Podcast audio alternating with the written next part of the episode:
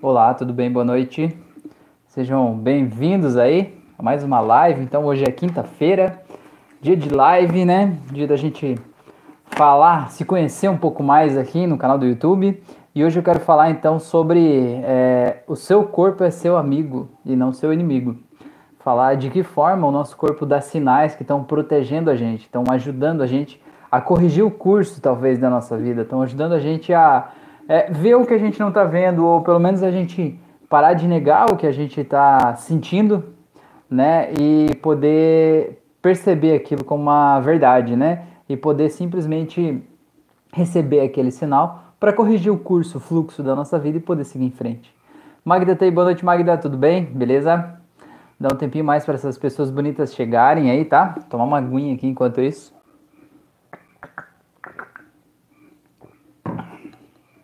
Então tá.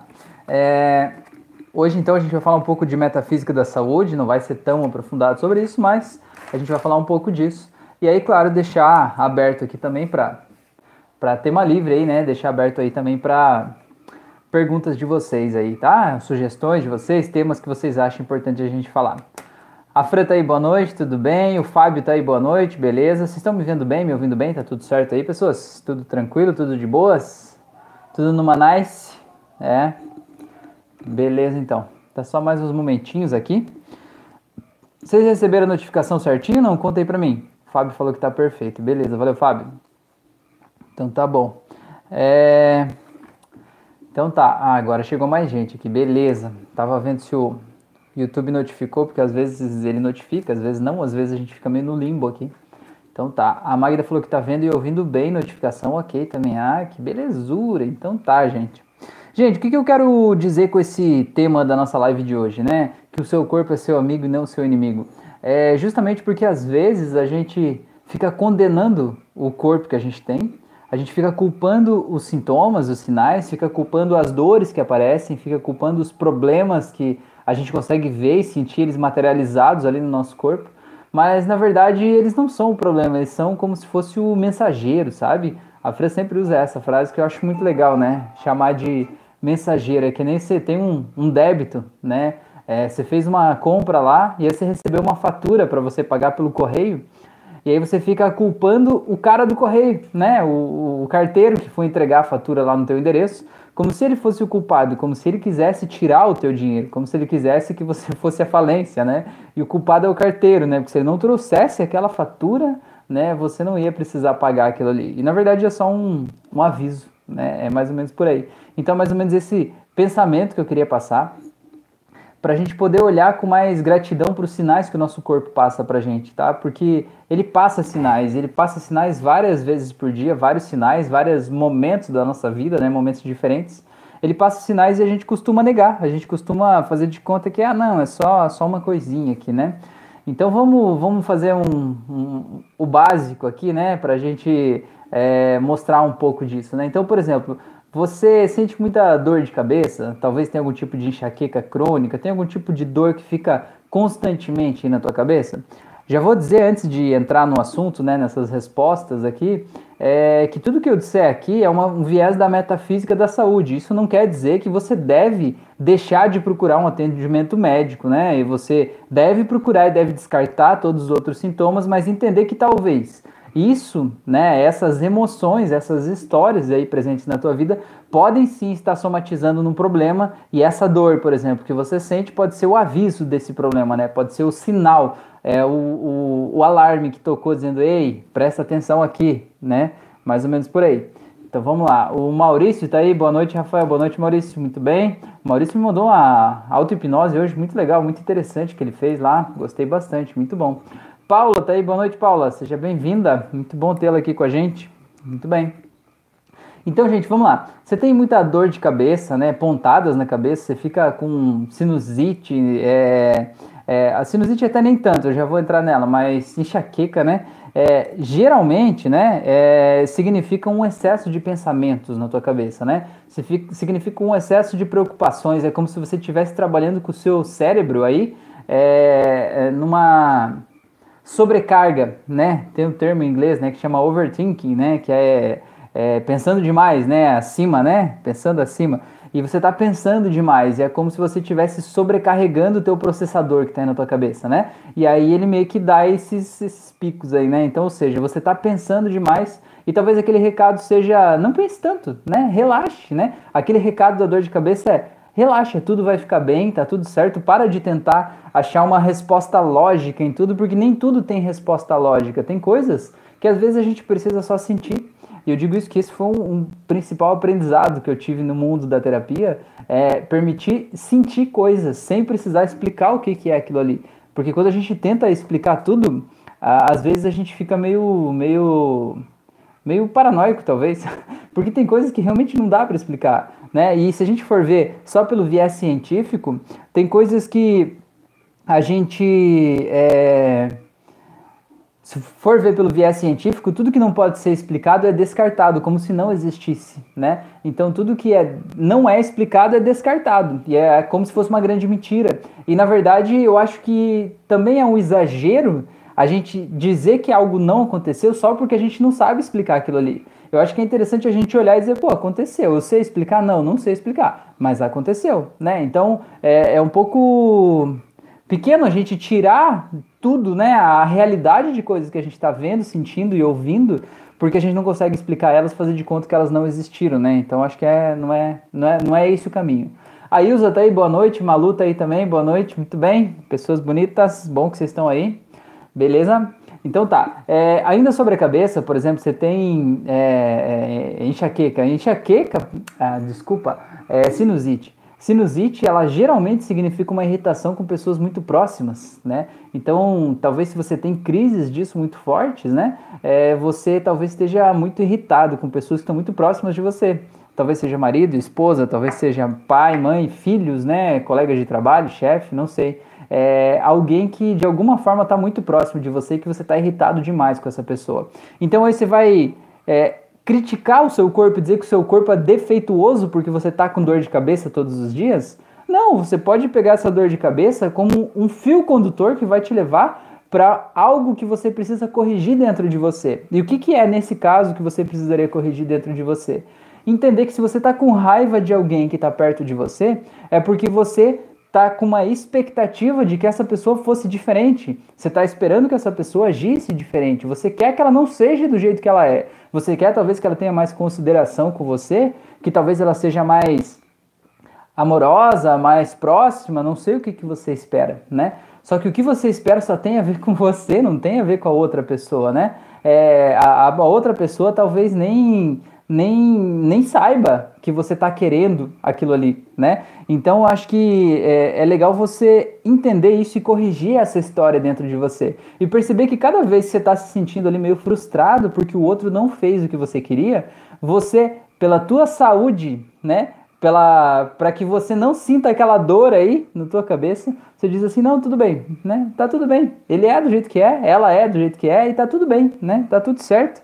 E o que que eu posso mudar em mim para que essa atitude da outra pessoa não me machuque, não me jogue para baixo, não me faça mal, né? Então, essa dor, ela vem como um aviso para gente. E você com certeza já recebeu essa informação de outras formas muito mais amistosas antes, né? Você já recebeu como uma intuição, como uma sensação, como um sentimento. Talvez pessoas próximas de você chegaram e já te falaram, ó, oh, você deveria pegar mais leve com tal pessoa, você deveria é, aceitar eles como eles são, sei lá.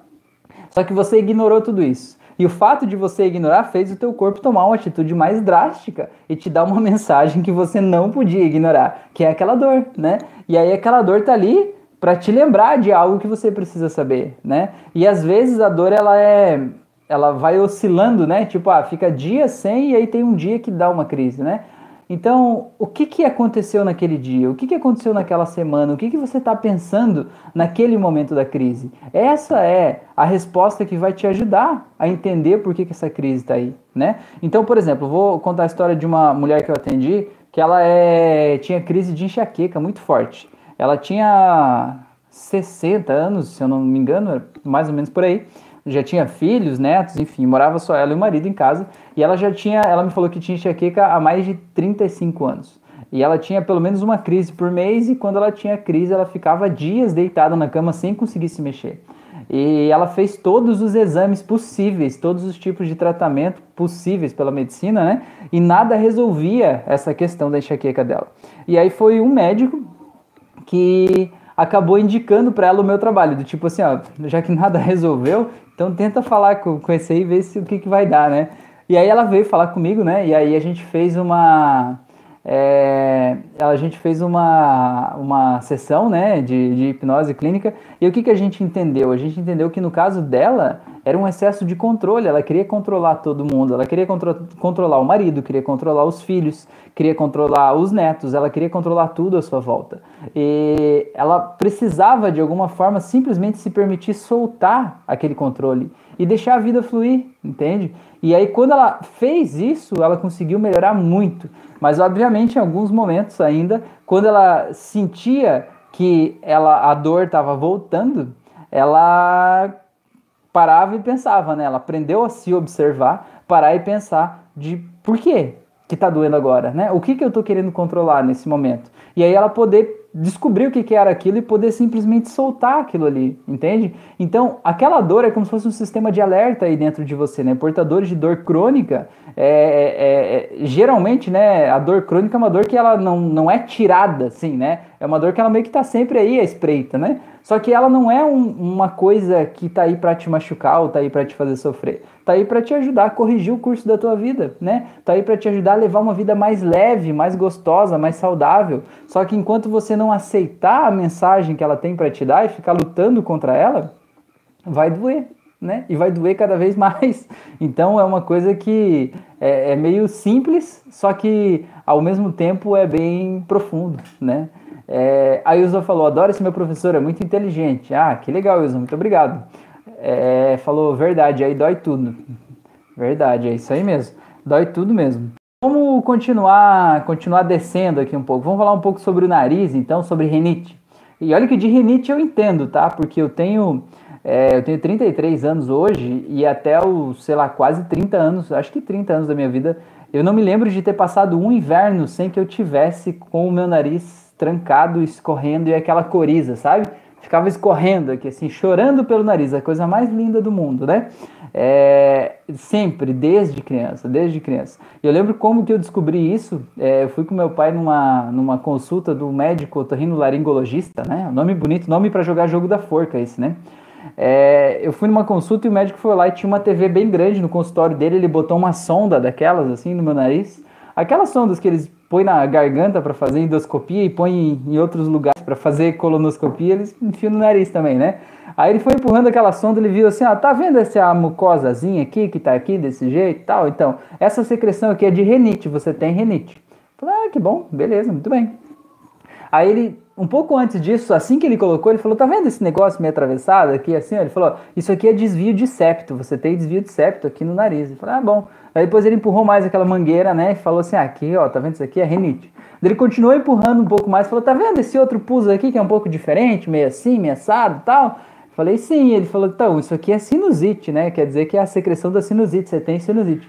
E ele continuou empurrando aquela mangueirinha abençoada, e aquela mangueirinha foi descendo, aquela sonda, né? Ela faz a volta no nariz aqui. Era que chegou na entrada da garganta e falou: Tá vendo esse negócio aqui meio inflamado aqui? Não sei o que. Ele falou que isso aqui são suas amígdalas, você tem amidalite também. Falei: Caramba, para de empurrar essa merda. para de empurrar esse negócio aí, já tá bom, já tá suficiente. É, então naquele dia eu descobri que tinha tudo isso, né? Mas isso foi, sei lá, tinha uns 14 anos de idade e convivi com isso até os 30, pelo menos. É, fiz um tratamento, inclusive, por causa da renite. Eu tinha o nariz aqui, tinha um tipo um, um, negócio na pele, ficava vermelho aqui em volta do nariz todo aqui, assim, ó. Era um negócio bem bizarro. E aí, por causa desse negócio da pele, eu fiz um, um, eu fiz aqueles testes alérgicos, não sei se já fizeram. Você põe no braço um monte de coisa, né? Essências de coisas, eles fazem um, um furo em cada coisa para ver o que, que dá reação, para ver do que você é alérgico. E aí eu fiz aquele teste, deu alergia lá, umas quatro coisas diferentes. Eu fiquei um ano fazendo um tratamento que toda semana eu tomava uma injeção, né? Toda semana eu tomava uma injeção para reduzir o meu nível de alergia. É, porque existe um, negócio lá que se mede no exame de sangue que é o teu nível de alergia. Quanto mais alto tá aquilo, mais alérgico você é, digamos assim. E aí toda semana eu tomava uma injeção, né? Tava todo furado já. É, e realmente ajudou um pouco, mas não resolveu o problema. Aquele negócio ainda estava aqui no rosto. Tinha uma pomada, cara, que mandava manipular para tentar diminuir aquela parada aqui, e o narizão velho escorrendo, pingando, enfim. E aí foi, né? Segui, segui a vida, assim, né? E o que, que eu descobri, né? Eu descobri que é, a renite, ela, o nosso nariz tem muito a ver com o nosso ego, né? Tanto que você vê assim, aquelas pessoas que têm o ego inflado, aquelas pessoas que são é, mais arrogantes, né? Elas, a gente costuma falar que elas têm o nariz em pé, não é? Porque o nariz está para cima, né? Então o nariz representa o nosso ego. E quando o, o, a renite ela ataca aqui, né, nas vias aéreas superiores, escorre aqui pelo nariz, enfim, mais ou menos nessa região. É, então é basicamente assim, você de alguma forma quer passar para as pessoas a imagem de que você é uma pessoa perfeita. É como se você quisesse defender o teu ego, sabe? Como se você quisesse estar tá com o teu ego ali 100%, sempre que as pessoas te achassem perfeito. Achassem que você é maravilhoso, que você não erra, que você é perfeito, que você é o filho ideal, o marido ideal, a pessoa ideal, você é tudo tudo certinho assim, né? Que a tua vida é um comercial de margarina, né? E eu olhando para trás, eu vejo que eu tinha esse desejo, sabe? Eu me preocupava demais com a opinião das pessoas. Quando eu estava lá na minha adolescência, eu me preocupava demais com a opinião dos meus pais, que estavam mais próximos de mim também, né? E eu queria, de alguma forma, é, passar para eles essa sensação de que eu era um bom filho, que eu era uma boa pessoa, que eu era a pessoa, é, sei lá, perfeita, digamos assim, né? E isso aí de alguma forma somatizou, refletiu no meu nariz, né? E quando eu entendi isso, é, eu entendi que eu não tenho que ser perfeito, né? Eu tenho que ser eu, certo? Eu tenho que ser eu. E tem gente que vai gostar de mim por por eu ser eu, por eu ser do jeito que eu sou, e tem gente que vai me odiar justamente por isso. Mas quanto mais eu tentar agradar as pessoas, mais vai ter gente que vai me odiar. E vai ter uma pessoa que vai ser a pior de todas que vai me odiar, que é eu mesmo, entendeu? Quando eu deixo de ser quem eu sou e deixo de fazer as coisas que eu gosto de fazer, eu passo a me odiar passo a ter raiva de mim mesmo, né? Porque eu vou me auto-sabotando, eu vou me auto-anulando, eu vou me deixando de lado. E de repente a vida vai passando e a gente diz, meu Deus, o que, que eu estou fazendo na minha vida? Por que, que eu estou aqui? Por que, que eu estou perdendo meu tempo? Por que, que eu estou fazendo isso? Né? E isso vai tirando a nossa autoconfiança, o nosso prazer, né? a nossa alegria de viver, né? Então é... É mais ou menos por aí. Outra coisa também que é importante entender sobre a renite, sobre aquela coriza que escorre aqui, né? É que é, existe um canal que liga o nariz, né, até o olho, né, ou o olho até o nariz, como você quiser chamar. É, esse, esse canal chama canal lacrimal, né? Justamente porque passam as lágrimas do olho para o nariz, enfim. Tanto que às vezes entra um cisco no olho e esse cisco ele sai por esse canal lacrimal e vem para o nariz, né? E, e, ele sai por ali. É, e o que, que acontece também? A, a, coriza, que é muito caracterizada né, dentro da rinite, ela também é a pessoa que ela não se permite chorar, né? E então aquela lágrima que você produz, que você ia chorar pelo teu olho e você diz assim: "Não, eu não vou chorar pelo olho porque eu sou forte demais, eu não choro", né? Eu sou uma pessoa rígida, forte, eu não choro. E aí você não se permite chorar pelo olho, mas aquela água que você produziu, ela sai por algum lugar e ela escorre pelo teu canal lacrimal e escorre pelo teu nariz. Eu fiz uma sessão com uma menina que foi muito curioso. Eu achei muito curioso. Ela falou que tem muita dificuldade de chorar, né? E aí ela, na sessão, é, é normal numa sessão de hipnose as pessoas chorarem, né? Escorrer lágrima, enfim. E ela tava lá e escorria por aqui, ó, escorria no canto do nariz mais muito, sabe? Como se fosse uma torneira aberta, assim. E não saía nada de lágrima nos olhos, saía pelo nariz, sabe? Falei, caraca, né, mano? Que coisa maluca. Como é que pode, né? A gente cria um bloqueio do tipo, não, eu não vou chorar, as pessoas não vão me ver chorando. Aí as pessoas te veem com o nariz escorrendo desse jeito, você acha mais bonito, né? Algo do tipo assim, né? É, acontece de tudo, né? Até falei para uma pessoa esses dias que eu tava fazendo uma sessão que ela viu que ia chorar, ela pegou e tava empurrando o olho assim, apertando. Eu falei, não adianta empurrar o olho para dentro que não vai fazer a lágrima deixar de sair, né? Você tem que viver a emoção e deixar isso tudo fluir, né? Isso aí faz parte da vida da gente, né? E a emoção é que deixa a vida mais leve, né? Mais prazerosa, né? De ser vivida. Então eu ver o que vocês falaram aqui antes de eu seguir em frente. É... A Maria, boa noite, Maria, seja bem-vinda. Bem-vindos, bem-vindo ao Clube dos Ranhosos, também sofro de renite. Pois é. E aí, e estão aí a chegar as belas flores para incomodar. Ah, por causa da renite, você fala por causa do pólen das flores? Entendi. A Malu falou, sei bem da dor. É isso aí. Então, gente, é mais ou menos isso. E aí o que eu, o que eu senti, assim, é que depois que eu entendi isso, né, que eu percebi isso, eu realmente não tive mais, né? Não tive crise de rinite. Não vou dizer que meu nariz nunca teve um momento de dar uma trancada de volta, né? Porque eu sempre digo que o nosso corpo é nosso amigo, ele tá avisando a gente. E quando ele dá aquela trancada, eu digo, opa, o que, que esse meu nariz está querendo me dizer, né? Para quem que eu estou querendo passar uma imagem de boa pessoa, uma imagem de pessoa perfeita, né? É, aonde que eu não estou vendo, né? Que eu estou deixando, me deixando de lado por causa disso. E aí realmente eu, eu, eu tenho o hábito, né, de, de, fechar os olhos, me colocar no estado de hipnose ali e perguntar, e aí, nariz, né, o que que tá rolando? Qual é a mensagem que você tem para mim?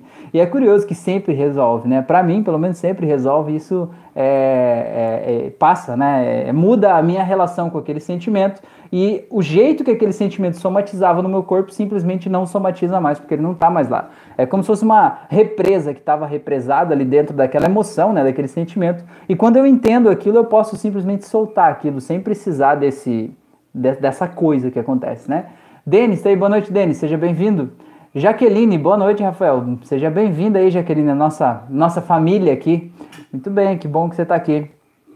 Então tá, gente, então vamos, vamos seguir um pouco mais aqui, né? É, vamos falar de, da boca, né? Quando você tem problemas na boca, né? Tipo afta ou machucado aqui fora, né? É, geralmente são coisas que você falou e você se arrependeu de ter falado.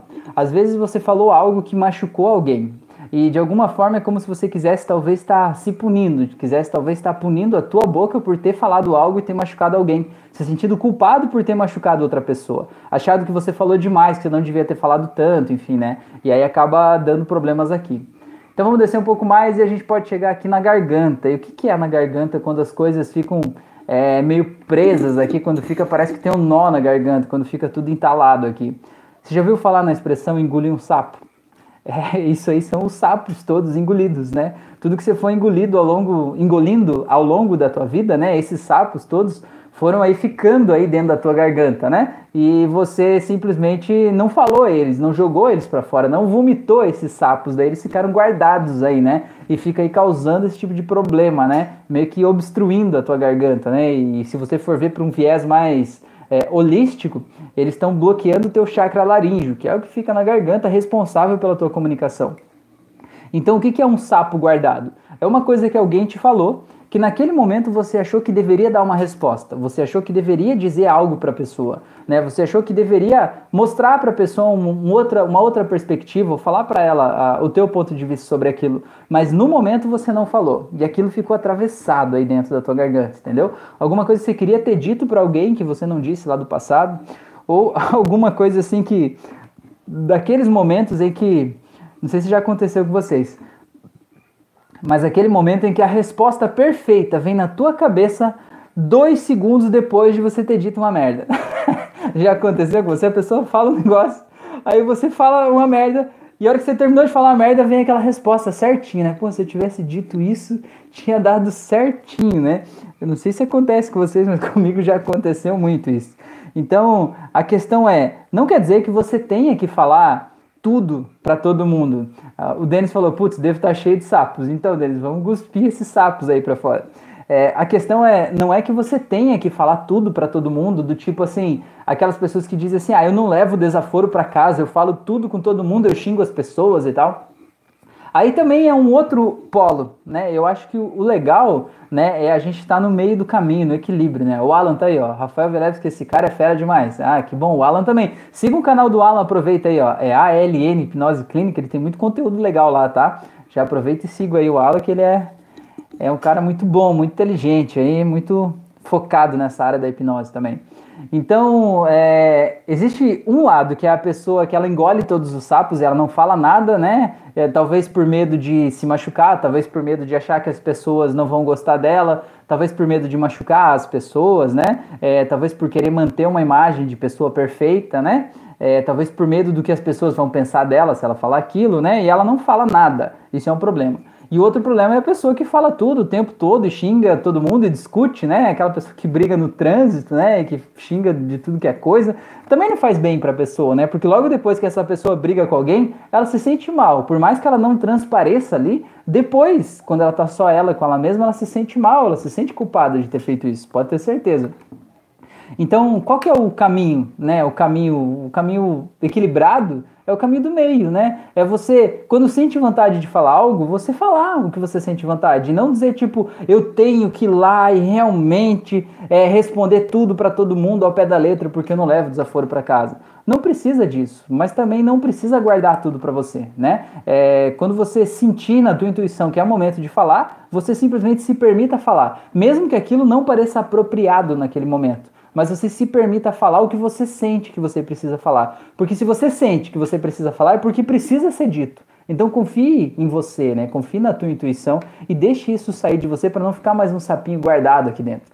Eu sempre digo também que o sapo é, é o alimento mais calórico do mundo, né? Pessoas que estão buscando é, dieta, né? De, de perder peso, né? De, de, de mudar uma reeducação alimentar, enfim é, uma das melhores coisas que você pode fazer é parar de comer sapo. Né? Ajuda muito, né? Ajuda muito, porque aquele sapo que você comeu, jogou para dentro e não jogou ele para fora de novo, né? Ele fica guardado aí dentro de você, né? Então ele vai gerando, de certa forma, um sobrepeso também, né? Porque você vai se sentindo mal, você vai se sentindo humilhado, você vai se sentindo triste. E como é que você busca conforto em relação a esse sentimento de humilhação? Muitas vezes é na comida, né? Porque a gente foi educado que a comida é carinho, que né? você vai visitar a avó, vai visitar a mãe, vai visitar a tia, todo mundo quer que você coma na casa das pessoas. Você pode ir lá e passar cinco horas na casa da pessoa, mas se você não comer na casa dela, não comer a comida dela, é como se nunca tivesse ido. É quase um. É pior do que você xingar a mãe da pessoa, né? Você precisa comer, porque a comida da pessoa é que representa o carinho dela. Então, quando você está se sentindo meio triste, meio para baixo, meio deprimido, meio humilhado na vida, né? É, se você não tem um outro vício, você talvez tenha o vício de comer, né? E você vai lá e vai descarregar a tua frustração onde? Na comida, né? Vai buscar conforto aonde? Na comida. E isso vai gerando um sobrepeso. Então, a questão é, se você olhar para os sapos que você anda engolindo e talvez falar o que precisa ser dito para as pessoas que precisam ouvir o que você precisa falar, você não vai gerar essa frustração que você precisaria descontar na comida, entendeu? Então é por isso que o sapo é o alimento mais calórico do mundo. Vamos ver, o Maurício falou aqui, ó, quando o sofrimento não pode expressar-se pelo pranto, ele faz chorarem os outros órgãos. William Motzloy. Ah, que bonito, hein? E é bem isso mesmo, é bem isso mesmo, né? Quando a gente não se permite sentir o que a gente está sentindo, o nosso corpo vai mostrar isso de alguma outra forma, né? O nosso corpo vai, vai mostrar em algum lugar, né? De alguma forma ele vai mostrar isso, tá? Então vamos, vamos seguindo aqui, né? Mais ou menos esse, esse essa ideia básica aqui da metafísica da saúde, é, imagine que você tem muito é, dor nos ombros, tá? Ou que você sente um peso nos teus ombros, ou às vezes tem, tinha uma época que parecia que meus braços estavam pesados, sabe? É como se tivesse pesado demais para o meu ombro segurar meu braço. Eu sei que parece uma loucura isso, mas é uma sensação que eu, eu sentia, né? É, e, e assim, o ombro ele representa o que você está carregando, né? O que você acha que você tem que carregar, né? O que você está suportando aí para você levar. Tanto que você vê que tem pessoas que são bem curvadas, né? Você olha a pessoa é assim para frente, assim, até a cabeça vem meio para frente, né?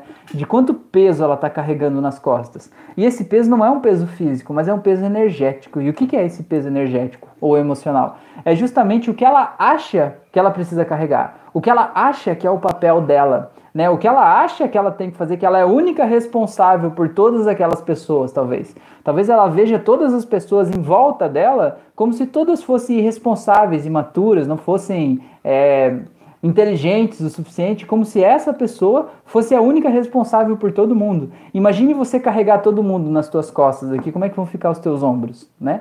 Então, é um jeito de você olhar para a vida que o teu corpo está te dando um sinal para que você receba esse, esse sinal, né?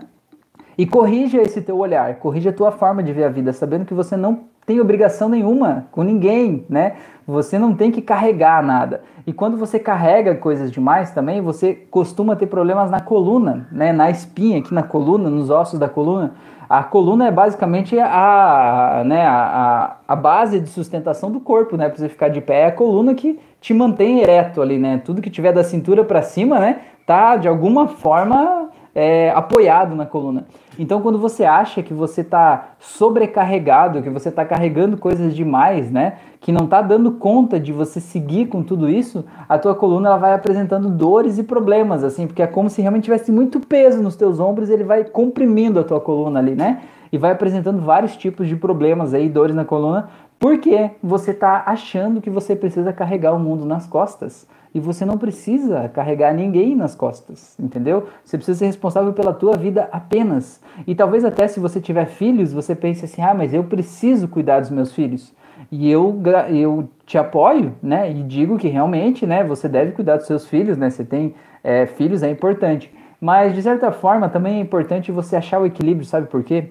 Porque os nossos filhos, eles não aprendem com o que a gente fala, eles aprendem com o que a gente faz. Então, se você quer que os seus filhos vivam sobrecarregados, soterrados de um monte de peso, de responsabilidades, compromissos, boletos, né, preocupações, e que eles não possam ter a alegria de viver a vida e aproveitar os bons momentos porque estão soterrados lá no mundo de medo e preocupação, se você não quer isso para eles, não esteja nesse mundo, porque o que você está fazendo agora é o que eles estão aprendendo que é o certo, entendeu? Então, se você quer que eles sejam leves, você precisa ser leve hoje. Mesmo tendo obrigações, mesmo tendo compromissos, mesmo tendo contas, você precisa encontrar um jeito. Não precisa. Seria legal se você pudesse encontrar um jeito de ser mais leve. Às vezes dá para ser mais leve e deixar a vida mais leve com pequenas mudanças. Né? Tem a lei de Pareto fala que é, 20% do nosso esforço traz 80% do nosso resultado. Né? Então, se você olhar na tua vida, 80% do dinheiro que você ganha na tua vida, se o teu problema for dinheiro, ele vem de apenas 20% do teu esforço. O que talvez é só 20% do tempo em que você está trabalhando te traz 80% do resultado. Então, quanto esforço mais, né? Você precisa dedicar mais 80% do teu esforço para ter só os outros 20% de resultado. Será que não dava para você mapear na tua vida quais são os 20% de esforço? Que trazem os 80% de resultado. E talvez se permitir olhar de tudo aquilo que te dá um trabalhão danado e não te traz quase nenhum resultado, você poder soltar algo dali para você poder se sentir mais leve, para você ter mais tempo para tua família, para os teus filhos, né? E assim poder deixar cada um viver a vida e fluir com naturalidade.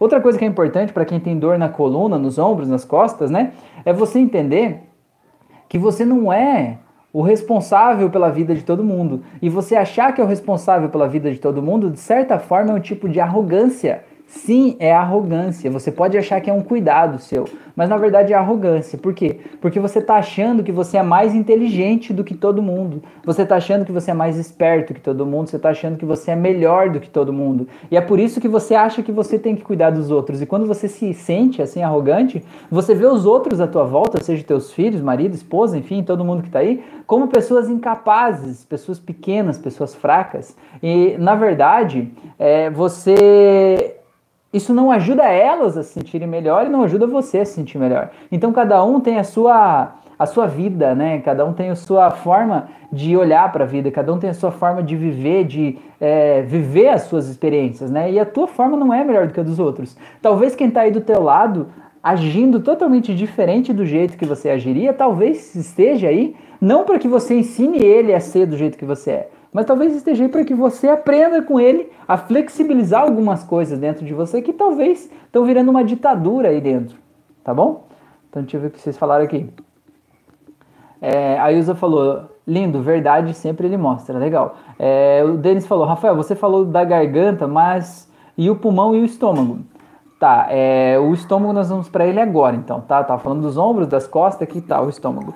O estômago, veja bem, para que, que serve o nosso estômago? O estômago ele basicamente tem a função de transformar a, o alimento que a gente come em energia. Né? Já parou para pensar isso?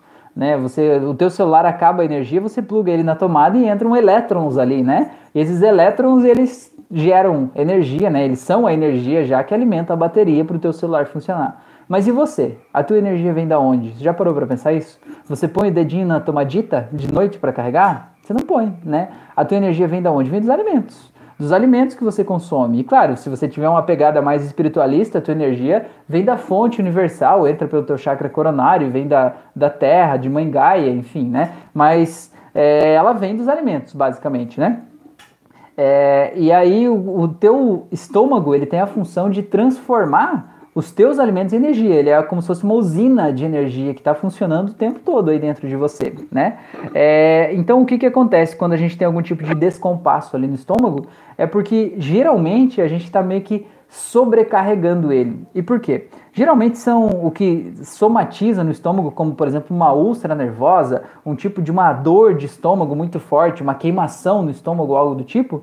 É, geralmente assim a gente está nervoso demais. Por que, a gente está nervoso? A gente está preocupado com o futuro. A gente fica analisando na nossa cabeça futuros que talvez sejam problemáticos, talvez sejam ruins, talvez sejam inseguros, talvez possam acontecer problemas no futuro. E a gente fica analisando esses problemas do futuro. E aí o nosso corpo, que é a usina que gera energia, diz: opa, eu preciso trabalhar mais, porque esse pensamento que ele está tendo vai precisar de muita energia dele para esse futuro catastrófico que ele está pensando aí na cabeça dele, né? Então vai precisar muita energia. Então ele começa a trabalhar de um jeito mais sobrecarregado, né? É, e aí quando ele sobrecarrega, você exige mais dele ele começa a doer. Porque o que, que é, como é que nosso estômago funciona, né? É, perdão, é como se fosse um, uma bolsa, né? E essa bolsa tem uma abertura em cima e uma embaixo. Aí quando você vai comer, a comida abre a abertura de cima, a comida cai nessa bolsa, essa bolsa fecha a portinha de baixo e a comida fica ali dentro. E ele joga um ácido ali dentro, né, chamado suco gástrico. E esse ácido ele vai dissolvendo aquela comida ali, né? E depois isso vai para o intestino e lá no intestino ele, ele vai ser absorvido, né, pelo organismo, os nutrientes, enfim, tudo que é necessário. É, o que que acontece? Quando você está ali desesperado, precisando de energia, né, do tipo assim, meu Deus, eu estou pensando em coisas aí do futuro que vão me agoniam, me causam mal-estar, como é que vai ser o futuro e tal. Você fica pensando nisso, né? Você é uma pessoa ansiosa, assim o que, que acontece? O teu estômago está gerando mais ácido, porque ele está pensando, vou precisar de mais energia, vou acelerar minha produção e ele joga mais ácido, só que você não come mais. E como você não come mais, ele joga mais ácido, esse ácido em excesso é como se ele fosse dissolvendo ali a própria parede do teu estômago, entendeu? E depois ele vai subindo conforme o tempo vai passando, e ele começa a subir e vai irritando o teu esôfago aqui em cima, às vezes até a garganta, né? Fica ali causando, queimando tudo aqui por dentro, que é o teu próprio ácido que está te queimando. Mais ou menos isso. Então, é um aviso de que os teus pensamentos preocupantes sobre o futuro estão te queimando de dentro para fora. Né? É mais ou menos assim você poder dizer para você mesmo, ei, relaxa aí, né? Eu tô pensando sobre um monte de merda aqui, tudo bem, mas agora tá tudo bem, agora tá tranquilo, né? Vamos relaxar aqui, viver o momento presente, né? Agora eu tenho toda a energia que eu preciso e agora tá tudo certo, né? É mais ou menos por aí, mais ou menos essa a. Não sei se isso faz algum sentido para você, Denis. Tá bom? A Ilza falou sim, verdade, alimentos sadios, né? Pois é. É importante também a gente cuidar, né? O que, que a gente está colocando para dentro da gente também, né? Que tipo de nutrientes, o que, que tem nessa comida que a gente está comendo? Qual é a vibração, né? A energia dessa comida, né? E de que forma, que tipo de energia esse alimento vai dar pra gente, né? Como que isso vai alimentar aí o nosso, o nosso, o nosso corpo todo para ele funcionar tá bom? É, então vamos falar, o Denis perguntou aqui o que mais que era que você perguntou, Denis? Deixa eu ver aqui, deixa eu voltar aqui. Pulmão, né? Garganta falei, estômago e pulmão. Tá, o, o que, que o pulmão representa? O pulmão é a entrada do ar, né? Entrada do oxigênio, né? E o que, que o ar representa pra gente? O ar, ele representa meio que a liberdade. Ele representa a vida, não representa a vida? Tipo, o bebê quando nasce, a primeira coisa que ele faz é respirar o ar, né? Até então ele não conhecia isso, não que ele não tivesse vivo lá na barriga da mãe dele, né? Ele recebia oxigênio lá pelo cordão umbilical, mas o que representa a vida depois do nascimento, né, é você respirar esse ar, né? Então o ar representa essa vida. E é uma vida que é invisível, né? Porque a gente não consegue ver o ar, a gente consegue apenas sentir o ar entrando pelo nosso nariz, tá? É, deixa eu só me lembrar, porque estava me vindo na cabeça uma lembrança de uma metáfora que eu ia fazer antes na hora do estômago, que era justamente o estômago é como se fosse um suco gástrico ali e tal, coloca comida ali. Fugiu, fugiu. Tá, vamos voltar. Perdão, me perdoe, tá? É, tô conversando comigo mesmo. Vocês fazem isso também, não? Conta aí pra mim. Vocês têm o hábito de conversar com você mesmo às vezes? É, uma coisa que eu descobri é que eu sou uma pessoa auditiva, né? As pessoas auditivas elas tendem a ser mais lógicas por natureza. É, então, é, pessoas auditivas, elas aprendem muito mais ouvindo as coisas. E o que eu descobri é que quando eu falo comigo mesmo em voz alta, eu entendo melhor. Às vezes eu preciso organizar minhas ideias, eu falo comigo mesmo. E eu falando, eu, eu escuto, entendeu? Quando eu falo, eu escuto aquelas palavras no ar, né? Mesmo que saiu da minha boca, mas elas entram pelo meu ouvido. Quando elas entram pelo meu ouvido, elas fazem um sentido diferente do que apenas pensadas na minha cabeça, né? Então é mais ou menos por aí. Tá, mas vamos, vamos ver. A Ilza falou, adora minha companhia. Legal, muito bom. É, o pulmão. Então o pulmão representa a vida, né? Representa essa entrada de vida pra gente, assim, né? E de alguma forma, quando ele tá com algum tipo de problema, ele representa a nossa dificuldade em apenas se permitir sentir as coisas boas da vida, sabe? É como se eu não tivesse podendo respirar coisas boas. Sabe aquela, aquela expressão até, isso não tá me cheirando bem? Não tem? Isso não tá me cheirando bem, né? É tipo assim, é um ar ruim que tá entrando pelo meu nariz. E quando você passa essa ideia, né, de que isso que eu tô pensando não tá me cheirando bem, é como se eu estivesse cheirando um ar que tá meio intoxicado e esse ar intoxicado vai para os teus pulmões e ele vai aglomerando aí, né? Vai de certa forma é, tumultuando todo esse processo aí, né? Então é mais ou menos por aí, tá bom? Então, deixa eu ver, eu falei do estômago, tá? Vamos descer um pouco mais, vamos falar do intestino. O intestino, ele representa basicamente o nosso apego. Então, se você é uma pessoa que você é muito apegada às coisas, apegada aos lugares, você é apegado, a, é resistente a mudanças, né? Você é apegado ao padrão de vida, apegado ao jeito de ser, apegado a, a pessoas, não sei. Qualquer tipo de apego, ele de alguma forma ele somatiza e demonstra no teu intestino. Então, por exemplo, é, na teoria, né, na, se for olhar de fora, é basicamente assim: a pessoa ela é tão apegada, tão apegada que ela não deixa nem a merda embora. Não é isso? É mais ou menos isso. A pessoa que tem prisão de ventre, né, intestino preso, ela é tão apegada que ela é apegada até o cocô dela. Né? Não, isso vai ficar aqui em mim. Eu não vou deixar isso aqui sair de jeito nenhum. É, é um pedacinho meu, vai ficar aqui comigo, né? Mas brincadeiras à parte, é basicamente o apego, né? Então, o que que talvez o teu intestino pode estar te avisando quando você sente dores, quando você sente pontadas, quando você de alguma forma tem um problema do intestino preso, né? É que você está apegado a alguma coisa na tua vida, é como se estivesse envolvido numa energia de apego aí, né? E que apego é esse? O que que você está com medo de deixar fluir? O que que você está com medo de deixar ir?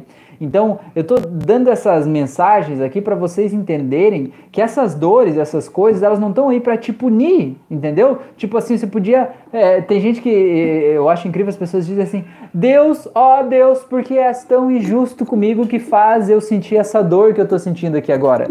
Eu acho que se Deus estivesse falando com você, ele ia olhar lá de cima e ia dar risada e dizer: Ei, não tem nada a ver com isso, meu se vira aí, é você com as tuas emoções, né? Dá o teu jeito, solta isso, né? Aproveita e receba a mensagem que o teu corpo está querendo te dar e mude o que você está querendo mudar. É, é mais ou menos assim, é como se Deus dissesse assim, olha, eu te dei uma máquina que já vem com alguns alarmes previamente instalados. E e você pode fazer, né? Você tem o livre-arbítrio para fazer as tuas merdas aí que você quiser. Mas se você fizer merda demais, vai tocar o alarme. E esse alarme é uma dor. E essa dor é para te dizer, ei, aqui, aqui você passou do ponto, tá? Aqui você passou do ponto. Volta um pouquinho, né? Então, o teu corpo ele tá aí para te proteger, ele tá aí para te avisar, né? Ele tá aí para te mostrar um monte de coisas. E falar sobre corpo mostrar, tem uma, uma pesquisa que foi publicada no, no século passado já, e eu acho que até vou gravar um vídeo de conteúdo para falar sobre ela, que é sobre os tipos de corpo das pessoas. São cinco tipos básicos de corpo das pessoas. É, e o que, que cada um desses tipos de corpo representa sobre a personalidade da pessoa. Então eles falam assim, basicamente, só para dar uma ideia, é, tem gente que vocês já viram que é aquela pessoa que é triangular, sabe? A pessoa que tem o ombro bem largo, bem retinho, e tem a cintura fina, sabe? E faz um triângulo assim no corpo da pessoa. E geralmente essas pessoas são magras né? É, é um tipo de pessoa. Tem um outro tipo de pessoa que eles até chamam que é um magricelo cabeçudo, né? De óculos ainda. Vocês devem conhecer alguém assim que é bem magro, bem alto e geralmente usa óculos, né? Que é um outro tipo de pessoa, né? Aí tem as pessoas que são mais é, fofinhas, assim, né? É, enfim, tem, tem cinco tipos. Eu não me lembro todos agora porque eu não vim preparado para falar disso hoje, né? Mas eu vou fazer um vídeo disso ou uma live sobre isso é, para a gente falar desses aspectos aí, né? É, e o que que, o que que acontece? Eles mapearam que cada um desses, digamos assim, desses símbolos aí de personalidade, né, esses traços de personalidade da pessoa, eles se desenvolvem é, em cada etapa do desenvolvimento da criança. Então, por exemplo, se a criança se sentiu rejeitada no útero, ela sentiu que ela não era amada o suficiente daquela forma, ela vai criar um determinado traço de personalidade que vai se refletir no formato do corpo dela.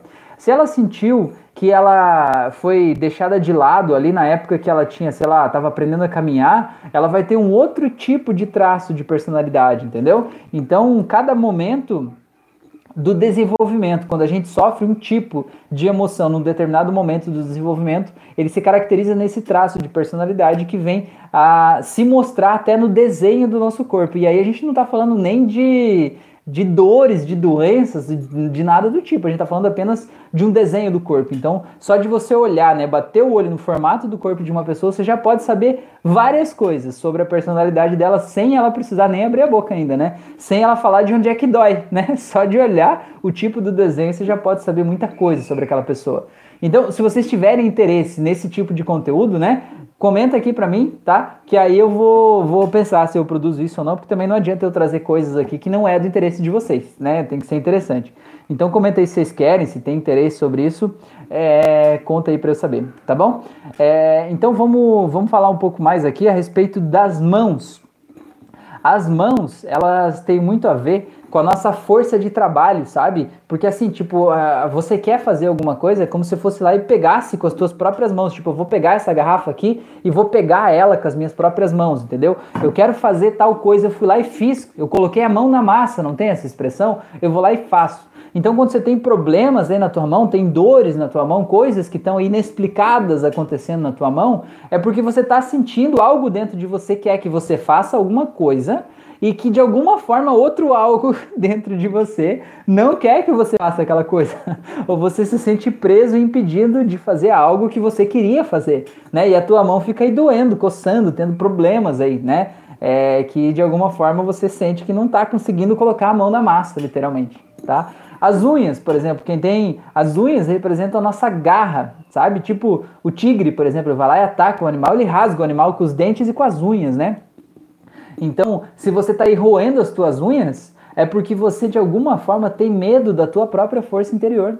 Você tem medo de usar a tua força, tem medo de colocar os teus instintos, as tuas emoções é, para rodar aí, né? Colocar aí para fora isso tudo e tem medo de machucar as pessoas, tem medo do teu poder interior, tem medo do que pode acontecer se você se permitir fluir e deixar a tua vida acontecer. Então você fica roendo as unhas, é, na, na, olhando de fora, se você pensar um leão, por exemplo, que ele usa as garras dele para matar uma presa, se você vê o leão roendo as unhas, basicamente o que, que ele está dizendo, né? É, eu não quero ter tanto poder assim, eu não quero ter é, é, que ir lá matar a presa, eu quero ter menos poder naquele momento, né? Por quê? Porque talvez ele se sinta com medo da responsabilidade que aquele poder pode trazer na vida dele, né? E então é um sinal que você está recebendo aí, né, do teu próprio corpo.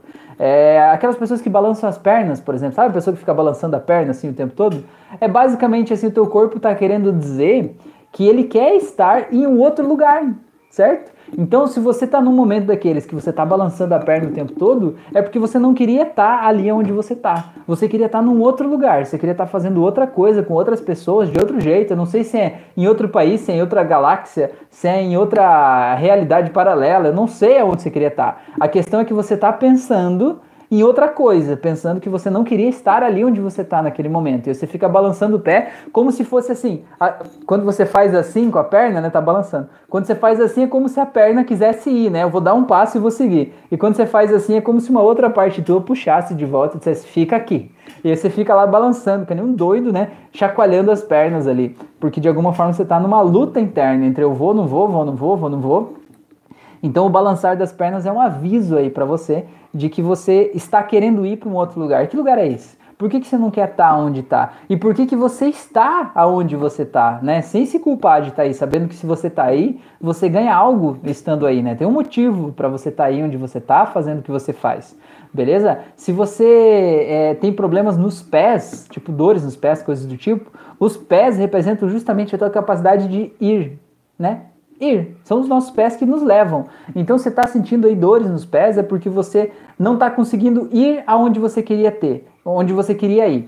O pé é diferente da perna. Balançar a perna é tipo assim, talvez você esteja vendo esse vídeo agora e você esteja entediado de me ouvir falar sobre isso e esteja querendo estar tá tomando banho, querendo jantar, querendo estar tá com a tua família. E aí esse era um caso de você estar tá balançando as pernas, porque agora, nesse momento, eu não queria estar tá aqui, queria estar tá fazendo outra coisa. Se esse é o seu caso, vai. não fica aqui, não tô te obrigando, fica aqui, pelo amor de Deus, vai, tá bom? É... Os pés é tipo assim, ó, quando você quer fazer uma outra coisa, tipo, ah, eu quero mudar de cidade, eu quero mudar de país, eu quero mudar de casa, né? Mas de alguma forma você se impede de fazer aquilo que você quer fazer. Você se impede de ir aonde você quer ir. Aí é que vai pro pé, entendeu? Então a perna balançando é uma coisa pontual. Eu tô pensando agora que nesse momento eu queria estar em outro lugar. E o pé é tipo, eu quero ir para um lugar e que eu não tô me permitindo ir, né? É como se eu estivesse achando que eu tô amarrado, que tô pregado no chão, basicamente, né? E aí os pés doem. Tá bom? Falei de bastante coisa aqui, né? Eu acho que já tá bom por hoje, né?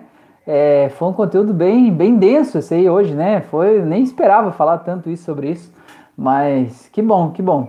É, o Denis, a Ilza falou pobre Deus, né? Da hora que eu tava falando antes. João falou, graças a Deus consegui acessar de novo. Que bom, João, seja bem-vindo aí. A Ilza falou sim, que eu perguntei se vocês têm interesse naquele conteúdo, né? Fábio falou que sim, o Pedrinho falou que sim. Pedrinho é, é Cláudia, né? É Cláudia, né? É, acho que é Cláudia. A Ilza falou boa noite, meus queridos. A Ilza falou sim, é verdade. A Jaqueline falou verdade. A Ilza Oliveira falou gratidão por eu estar aqui agora, viu? Que bom, beleza, muito bom. É, e a Ilza Vieira falou muita gratidão. Beleza, pessoas.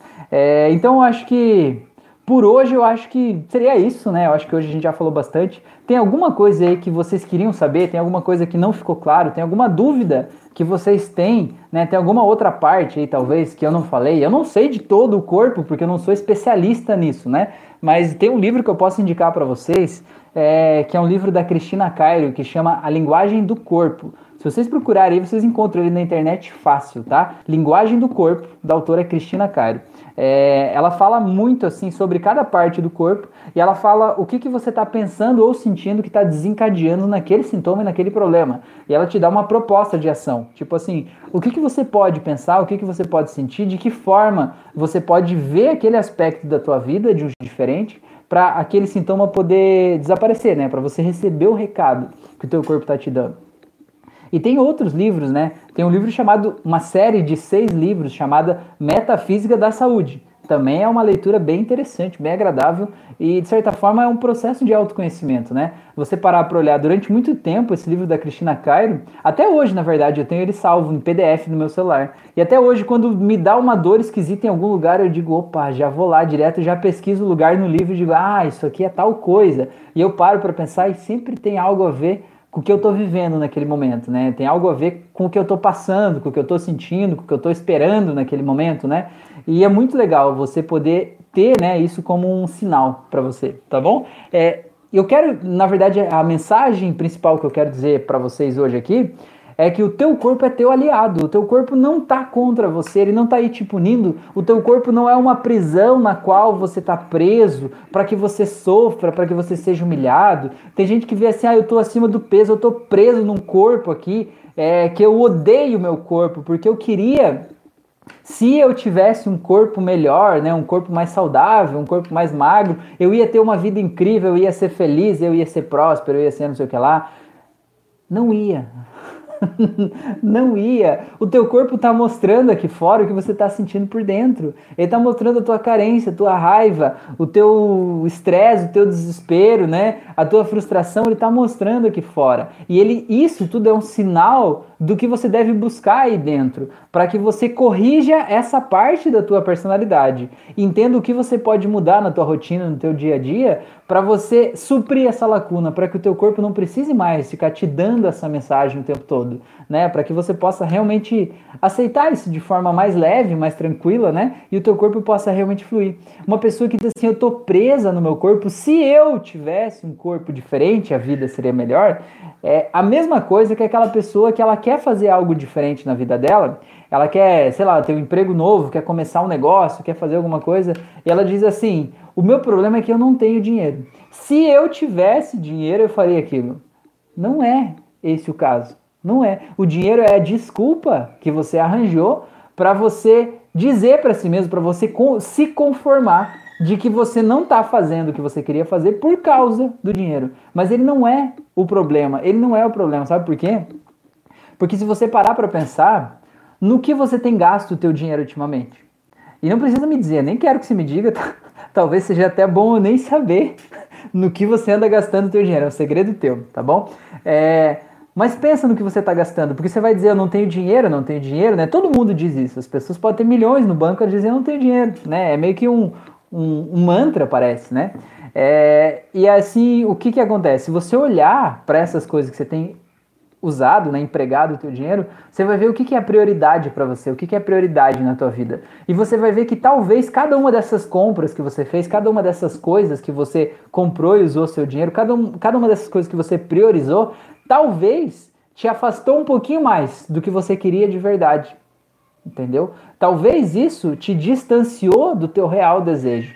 E aí, essa coisa que você comprou serviu para diminuir a quantia de dinheiro disponível que você tinha, para você poder continuar usando a desculpa do eu não tenho dinheiro para fazer isso que eu queria fazer. Entendeu? Essa é, é, doída de pegar, não é? Essa é doída de sentir, é tipo um chute na bunda, né? É, eu sei como é, mas é, é isso, né? Então, de certa forma, se você quer fazer algo, você tem dentro de você todos os mecanismos necessários para fazer qualquer coisa que você quiser fazer. A PNL fala isso. Se uma pessoa conseguiu fazer o que você quer, você também pode conseguir. Você já tem aí dentro todos os recursos necessários, ou se você ainda não tem os recursos, você tem a forma de conseguir esses recursos. Por exemplo, imagine que você quer ser um cantor, mas você acha que não canta bem o suficiente né? Você pode ir fazer uma aula de canto, você pode se profissionalizar nisso, né? Você tem o estado necessário para você desenvolver o recurso que vai te permitir chegar onde você quer chegar. Agora, você pode se colocar no estado e dizer: ah, se eu tivesse uma voz melhor, eu seria um cantor. Você está se colocando numa posição de vítima, entendeu? E você só está se distanciando do teu sonho. Você está sendo vitimista, você está querendo que as pessoas vão aí te peguem no colo, façam um cafuné e digam, ah, tadinho de você, pobrezinho, né? Mas o pobrezinho não vai resolver nada, vai te manter aí nesse lugar, né? Então, você quer fazer algo, você tem que correr atrás, você tem que ver o que falta para você fazer. Vou dar um exemplo para vocês. É, eu queria aprender a tocar violão, né? Nunca foi uma coisa que eu achava legal. Eu compartilhei com a Fran isso e uma vez, faz uns anos já, sei lá, fazer uns oito anos, é, no aniversário meu ela me deu um violão. Falou, oh, um presente para você e tal, me deu o violão, fiquei muito feliz, né? Agora, me diga, quantas aulas de violão eu fiz na vida? Nenhuma! Nenhuma! Então, durante um tempo, eu olhava para aquele violão e eu me punia, dizia, porra, como você ainda não aprendeu a tocar violão, né? Só que hoje eu entendo que eu não me esforcei o suficiente, né? E eu não me culpo por isso, porque não era uma prioridade para mim naquele momento. Eu achava legal, talvez, a pessoa tocando, mas eu achar legal uma pessoa tocando não me colocava no estado de recursos necessário para eu me dedicar o tempo que eu precisava me dedicar para eu aprender realmente a tocar violão, entendeu? Então, às vezes a gente se culpa e a gente diz assim, ai, mas é porque eu não sei tocar, né? Mas e quando que eu realmente me levei a sério e defini isso como uma prioridade na minha vida? Porque enquanto eu não fizer isso, não vai acontecer. Eu não vou é, começar a tocar um, uma música do nada no violão se eu não parar e me dedicar, né? Fazer uma aula, entender como é que funciona, né? É, e, e, fazer muita coisa errada ali ainda, né? É, tocar notas erradas, tocar fora do ritmo, fora do tempo, tocar um monte de coisa, até que eu entenda por que, que aquele errado é errado e de alguma forma possa educar até os músculos, né? Da minha mão, do meu corpo e tudo, para que aquilo possa fluir com naturalidade. Que nem quando a gente vê um músico profissional tocando, parece que é tão fácil, parece que é tão leve, né? Mas isso é a excelência dele em fazer aquilo que ele faz. Então, o que eu quero dizer é que talvez o que você quer fazer na vida, o que você acha que te impede de fazer o que você quer fazer na vida, seja só a desculpa que você está contando para si mesmo, só para se manter aí na zona de conforto. E você se mantendo na zona de conforto, você ganha algo. O que, que é esse algo que você está ganhando? Que parte é essa tua que não quer que você evolua naquele sentido que você acha que você quer ir? E isso é autoconhecimento. Autoconhecimento não é você ficar só meditando, vendo figuras de luz, né? Autoconhecimento é a gente olhar para nossa sombra, olhar para nossa escuridão interna, né? Aquela coisa que diz assim: "Não, eu não quero nada disso aqui na minha vida". Mas meu, se você tá aí vivendo essa vida, algo te levou até aí e você tá ganhando algo em tá aí. Enquanto você não olhar para isso, não entender isso, você não vai se permitir soltar isso que já não serve mais. Enquanto você não soltar o que não serve mais, você pode dizer do jeito que você quiser, com as frases mais lindas, que você está aberto para o novo, que você quer coisas novas na tua vida, mas enquanto você não soltar o que está aí, ocupando espaço, não vai ter um espaço livre para entrar coisas novas, entendeu? Então é como se tivesse um copo cheio de lama e você quer tomar uma água transparente, né? Uma água cristalina. Só que você não quer tirar a lama daquele copo. Não, não, deixa assim, só colocar aqui. Não cabe água, você não vai que você vai sempre tomar uma água meio suja, meio embarrada, né? Então você precisa. Autoconhecimento é isso, é a gente olhar para o nosso barro, né? Olhar para a nossa sombra, olhar para o que a gente não gosta dentro da gente. Isso é doloroso às vezes, mas é o caminho mais incrível de libertação interna, né? Para a gente poder viver a vida que a gente merece viver, que a gente veio aqui para viver tá bom? Então eu queria dizer isso, você não está preso aí no teu corpo, tá bom? Você é livre, teu corpo é teu amigo, teu corpo é querido, né? Teu corpo é a coisa mais querida do mundo, tá te protegendo, te ajudando, te cuidando e te dando sinais aí de quando você tá desviando do teu caminho, da tua missão de vida, tá bom? O Maurício falou parabéns pela aula, Rafael. A Ilza falou muito gratidão. A Jaqueline falou bem bacana.